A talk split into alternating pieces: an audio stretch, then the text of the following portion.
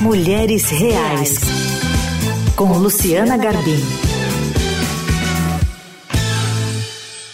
Chegamos a mais um episódio do Mulheres Reais, que você ouve aqui na Rádio Dourado e também fica disponível para você ouvir em podcast, em qualquer plataforma digital. Tudo bem, Lu? Como vai?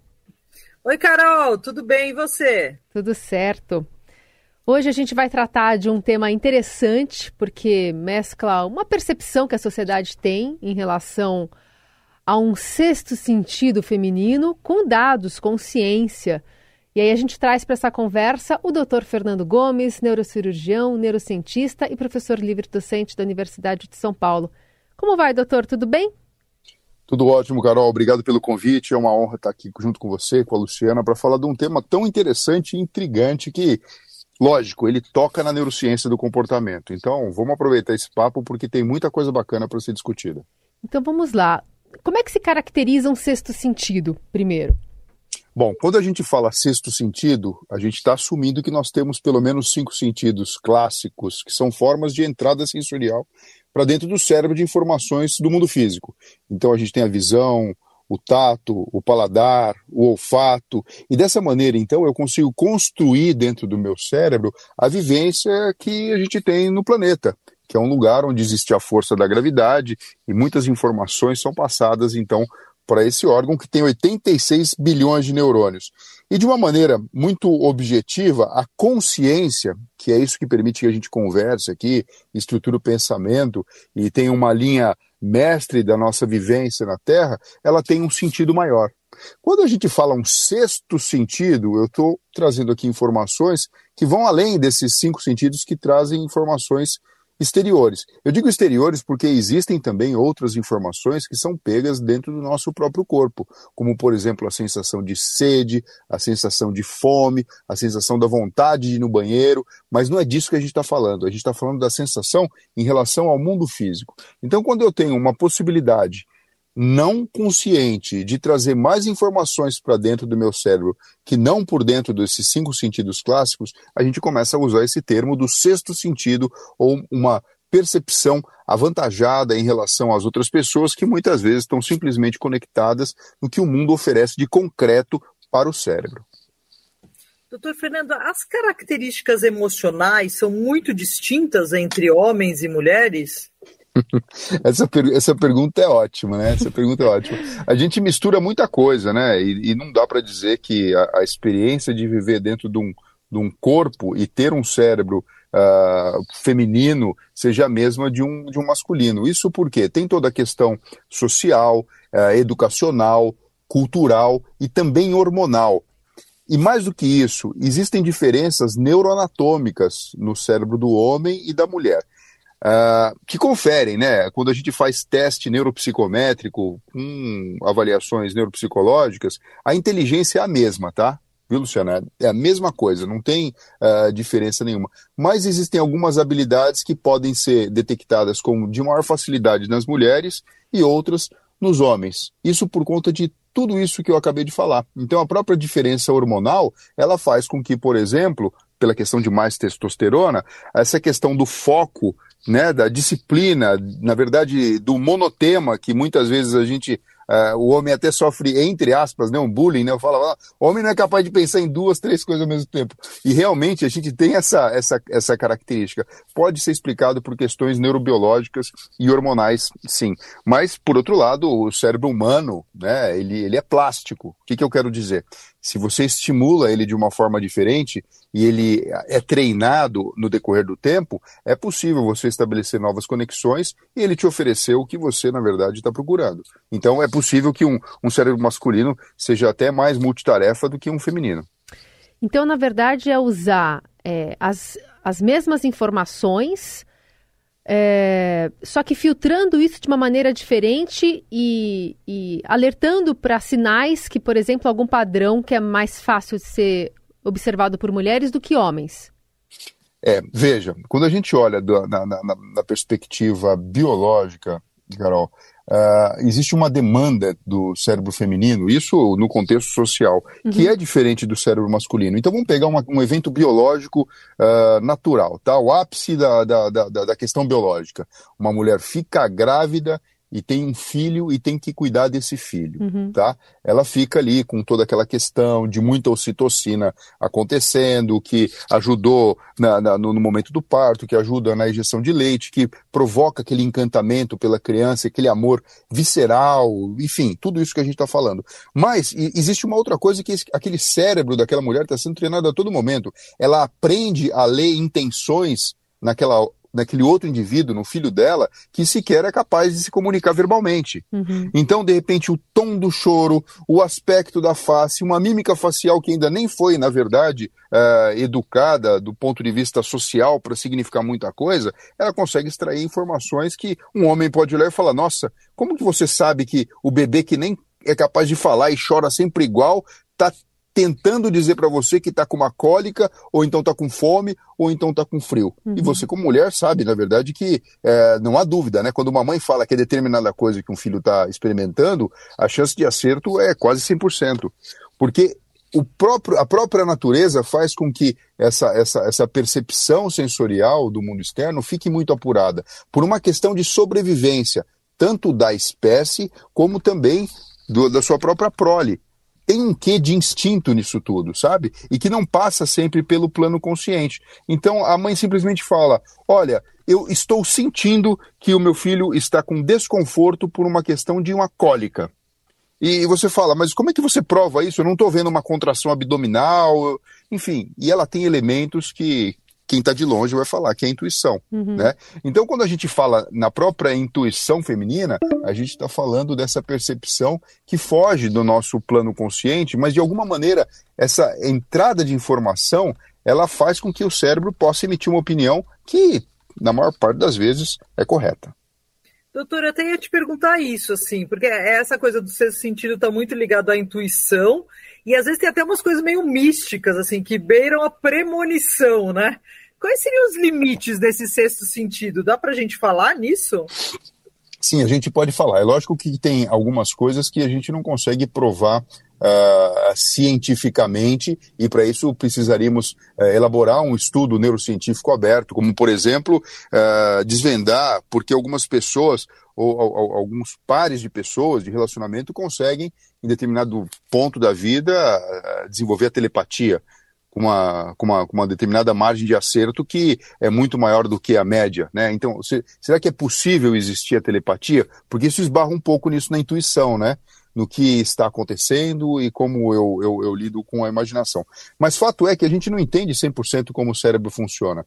A gente trabalha da, dentro do, do, do, do, pequeno, da pequena ilha que a gente tem, que a gente chama de consciência. Né?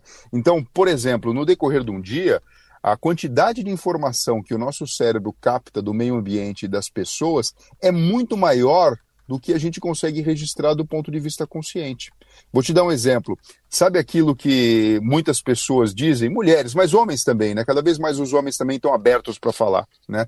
É, a pessoa vai num lugar, ela entra numa festa, num recinto, e de repente ela sai de lá e fala: Eu não sei, a energia aqui não estava boa, alguma coisa não estava boa. E não aconteceu nada, ninguém xingou a pessoa, ofereceram comida de qualidade, o papo foi agradável, mas é, é, é, é, um jeito de olhar, foi um, um, uma forma que, que, que, ela notou alguma coisa, sabe? A, a subjetiva, e ela consegue emitir um laudo e que muitas vezes se concretiza tempos depois. Então você fala, será que essa intuição não é uma captação de informações que não foram organizadas e que, na verdade, dizem muito mais sobre a verdade do que, de fato, o que está sendo oferecido pelos órgãos tradicionais do sentido? Uhum. Eu vou dar um exemplo para você prático dentro da medicina, tá? Você quer saber como é que é um atendimento de um médico ou como é uma clínica, como ela funciona? Muitas vezes você não vai chegar e perguntar na lata para o médico, e aí, é bom aqui? As coisas funcionam? Não. O que, que você faz? Você observa como é o atendimento no consultório, como que é a organização das coisas,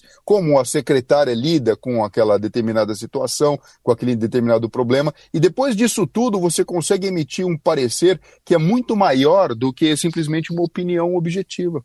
Por isso que até as pesquisas hoje em dia, elas começam, pesquisas médicas, tá? Elas levam em consideração esse quesito objetivo, sabe? É, você ficou muito satisfeito, satisfeito pouco satisfeito ou insatisfeito com o tratamento. Porque é, isso vai muito além do tipo, você melhorou depois que você foi tratado? Sim. Mas melhorou o quê? Eu tinha uma dor no estômago, mas por outro lado eu fiquei chateado de estar naquele ambiente.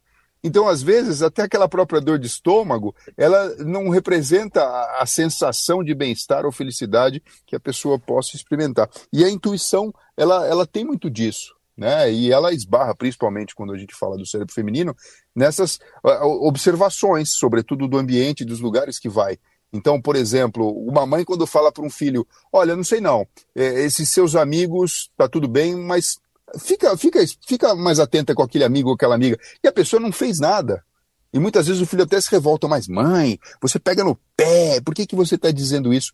Porque sim, existem informações que elas entram pelo cérebro, elas não conseguem organizar um pensamento consciente, mas devido a toda a experiência que a pessoa já passou e também todo aquele cuidado, né, que uh, se mistura com essa questão uh, relacionada com a preservação da vida, que às vezes não é a preservação da vida, mas é a preservação da integridade psicoemocional da Sim. pessoa, ela vai levar um veredito que tem sentido. E ela usou o quê? A intuição, que não é a imaginação, é a suposição de um desfecho determinado no futuro que vai lá e coincide com a realidade. Esse exemplo que o senhor deu sobre chegar numa festa, eu imagino o marido olhando para a mulher e falando assim: Isso é frescura sua. Não é intuição, essa é frescura é. sua. Porque esbarra muito nesse lugar, né? Que passa quase a ser místico, uma explicação que o senhor está dizendo para a gente que tem fundo na ciência, né? Tem. Você sabe que eu escrevi um livro, publiquei alguns anos atrás, chamado O Cérebro Ninja, né? Utilize seu 100% do cérebro a seu favor. E, e quando eu escrevi esse livro, é, o contexto foi bem bacana, sabe? Eu fui para um congresso internacional no Japão, aí eu fui num castelo medieval em, em, em Osaka e de repente tem lá um, um, determinado andar que tem toda essa coisa de samurai, de ninja, e eu fiquei pensando, eu falei, você quer saber? Eu vou usar essa alegoria para explicar que é possível você turbinar o seu cérebro como um ninja, né? Hollywood explora muito isso camarada de repente consegue lutar com 10 pessoas, perceber o ambiente, jogar uma bomba de fumaça e fugir, uhum. usar a intuição. E eu, eu mergulhei nisso. E eu falei, não, mas além de fazer esse paralelo, eu quero entender um pouco do ninjitsu para entender se de fato essas pessoas elas tinham um treinamento diferente. Uhum. E eu me surpreendi, porque sim, tem. O estágio final de preparação do indivíduo para virar um ninja, né, que eram, na verdade, é, espiões, né, seria alguma coisa é, semelhante ao, ao, ao atual espião, né? Uhum. É, é, é, o seguinte, o indivíduo chega no final, depois de anos e anos né, de, de, de, de, formação, aprendendo não só a arte marcial, então o camarada aprende disfarce, ele aprende música, ele aprende caligrafia, ele aprende coisas da natureza, como interpretar uh, de uma forma subjetiva aonde tem água, aonde não tem água, qual que é o horário do dia sem olhar para o relógio e assim sucessivamente. Mas no final do treinamento, o indivíduo coloca o pupilo dele de costas, vendo os olhos, entra no, no recinto, uh, isso o mestre, tá? Entra no recinto uh, com, uma, com uma espada e desfere um golpe contra a cabeça do pupilo. E, na verdade, a prova final é essa. O, o, o aluno ele é capaz de, antes do golpe ser desferido, desviar e não sofrer um acidente e não morrer né? Então, assim, você imagina qual era o grau de formação desse indivíduo. Aí você fala, isso é intuição. Lógico, né? E eles falam que era para o indivíduo, o indivíduo estava apto a sentir o sopro da morte e antes que isso acontecesse, ele fazia alguma coisa para manter a sua vida, que no caso era esquivar do golpe. Mas o que a gente percebia é que durante o processo de treinamento, uh, os órgãos do sentido desses indivíduos nessa arte marcial eram apurados para tentar, assim, ficar muito atento à informação que vem através da audição, através da própria percepção de temperatura, a própria percepção da luminosidade, e com isso ampliando essa entrada de informação para o plano consciente, coisa que geralmente a gente não faz, o indivíduo já estava preparado para agir antes daquilo acontecer. Como se você, na verdade, deixasse o seu reflexo ainda mais rápido do que aquilo que, de uma forma inata, o sistema nervoso oferece. Sabe aquilo que eu bato o martelo e o pé chuta? Aí você fala, nossa, isso é um autorreflexo. Antes mesmo do, batelo, do martelo bater no joelho, o pé do, do, do, do ninja já está chutando. Mostrando que é possível você trabalhar com essa neuroplasticidade. E quem está em volta fala simplesmente que isso é uma intuição. Então são duas coisas diferentes. Uma coisa é a intuição propriamente dita e a outra é ampliar a nossa entrada sensorial, diferente das outras pessoas, e com isso então ter um comportamento que parece muito mais intuitivo do que para a grande maioria das pessoas. Existe sexto sentido nos homens também? Com certeza, existe em todas as pessoas. Agora, as mulheres, por uma questão cultural, social e neuroanatômica, têm isso mais, mais apurado. É, eu, vou, eu vou te falar uma coisa: as comunicações que existem entre os dois hemisférios cerebrais, o direito e o esquerdo, acontecem num número maior de fibras no cérebro feminino do que no masculino. Então, assim, essa coisa da mulher ser melhor de linguagem, melhor da interpretação de intenção, de leitura da mímica facial, você está entendendo? Porque assim, eu posso conversar com você falando o que eu quiser, ou eu posso conversar com você só através da minha expressão facial. A mulher acaba ganhando entende? Porque naturalmente já tem um cérebro mais favorável para que isso aconteça. Mas não significa que o homem não faça. Muito bom essa conversa aqui com o Dr. Fernando Gomes, neurocirurgião e neurocientista, professor livre-docente da Universidade de São Paulo, falando um pouco desse nosso sexto sentido. Muito obrigada, doutor. Obrigado, Luciana. Obrigado, Carol. Lu, a gente volta a conversar na semana que vem, querendo saber um pouquinho de como as nossas ouvintes e os nossos ouvintes também estão exercitando esse, essa percepção mais acurada, né? Isso mesmo, Carol. Por favor, ouvintes e eu, ouvintes, homens e mulheres, mandem pra gente o quão, qual é o tamanho do seu sexto sentido. É isso.